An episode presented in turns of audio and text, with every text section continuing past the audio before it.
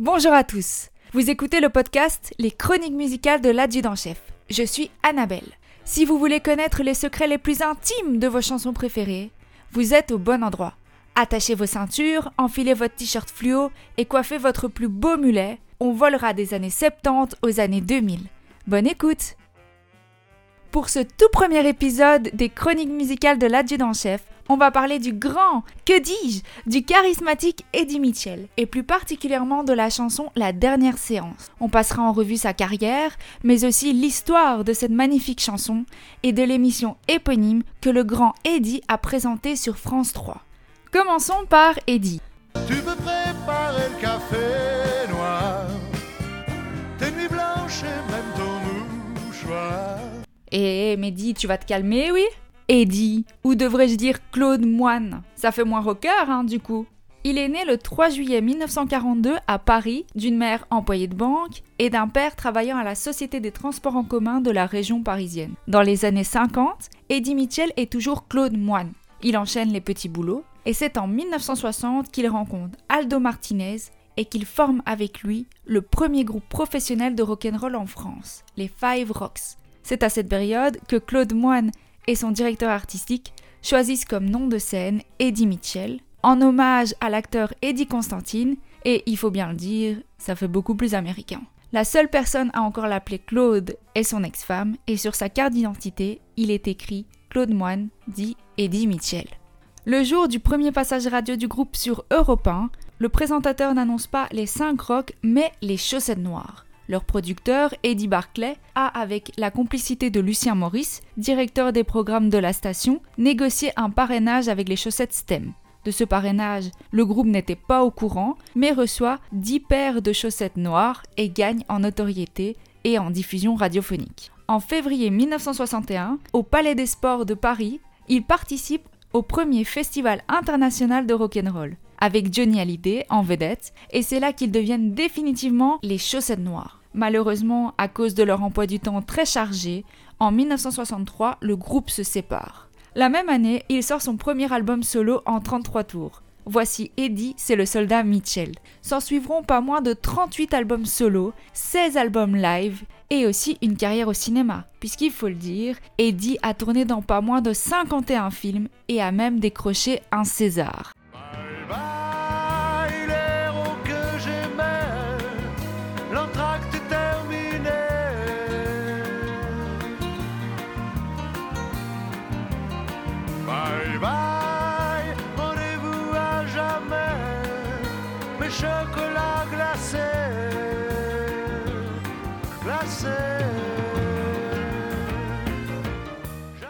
La chanson La dernière séance est sortie en 1977.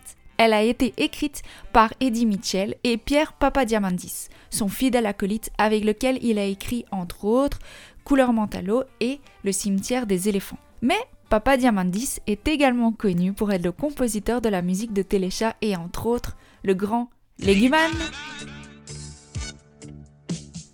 Léguman. C'est l'enfant de la terre. Bon, je vais arrêter, sinon euh, va porter plainte contre moi. Et donc, la chanson a été enregistrée à Nashville dans le Tennessee.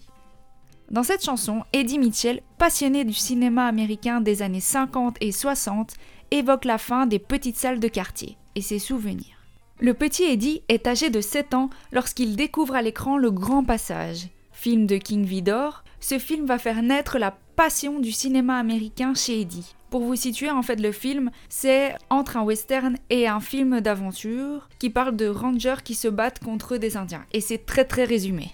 Où le rock'n'roll et le cinéma se rencontrent, c'est quand, à son adolescence, Eddie découvre le film Graines de violence, qui aborde les relations difficiles prof-élève dans une école professionnelle, et qui est surtout le premier film qui introduisit le rock'n'roll en France avec sa BO excusez-moi pour mon accent anglais, Rock Around the Clock de Bill Haley and the Comets. Il s'agit du premier single de l'histoire du rock à être classé numéro 1 au top 100 du Billboard hebdomadaire. Le père d'Eddie est aussi l'instigateur de cette passion, puisqu'il va lui-même deux fois au cinéma par après-midi et y emmène souvent le petit Eddie après l'école. Concernant la disparition des cinémas de quartier, en fait, à partir des 30 Glorieuses, donc entre 1945 et 1975, les gens ont commencé à devenir de plus en plus aisés et à s'intéresser à d'autres loisirs que le cinéma.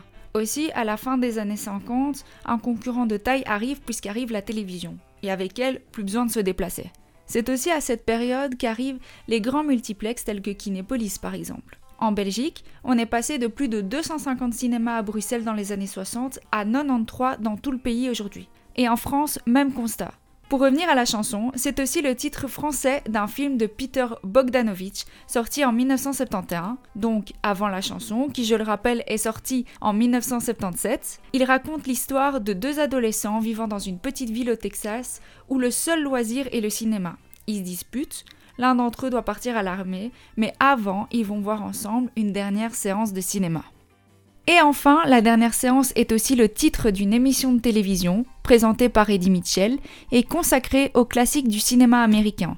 Elle sera diffusée entre 1982 et 1998 sur France 3, mais aussi sur la RTBF. L'émission se déroule dans un décor d'un cinéma de quartier, en majeure partie du temps en fait, au Trianon de Romainville, qu'Eddie a pu fréquenter lorsqu'il était plus jeune. Les films programmés sont souvent des films américains, des années 1930 aux années 1960, toujours confondus. Serge Moati, directeur général de FR3, voulait initialement respecter le quota de films français, mais Eddie Mitchell a refusé. Vous pouvez d'ailleurs retrouver des extraits sur YouTube ou sur le site de l'INA, c'est vraiment super chouette. Et parfois il y avait des guests comme euh, Alain Souchon, Guy Marchand ou encore Jane Birkin.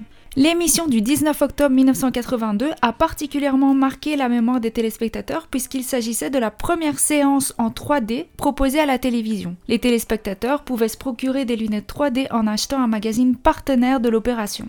Et on peut quand même être fier de la Belgique puisqu'Eddie Mitchell en 1982 a présenté sa célèbre émission depuis le cinéma Royal Palace de Bruxelles. C'est ici que s'achève le premier épisode des chroniques musicales de l'adjudant-chef. Merci beaucoup de m'avoir écouté. Vous pouvez retrouver mes sources mais aussi un tas d'autres informations croustillantes sur ma page Facebook adjudant-chef Annabelle Sermeno.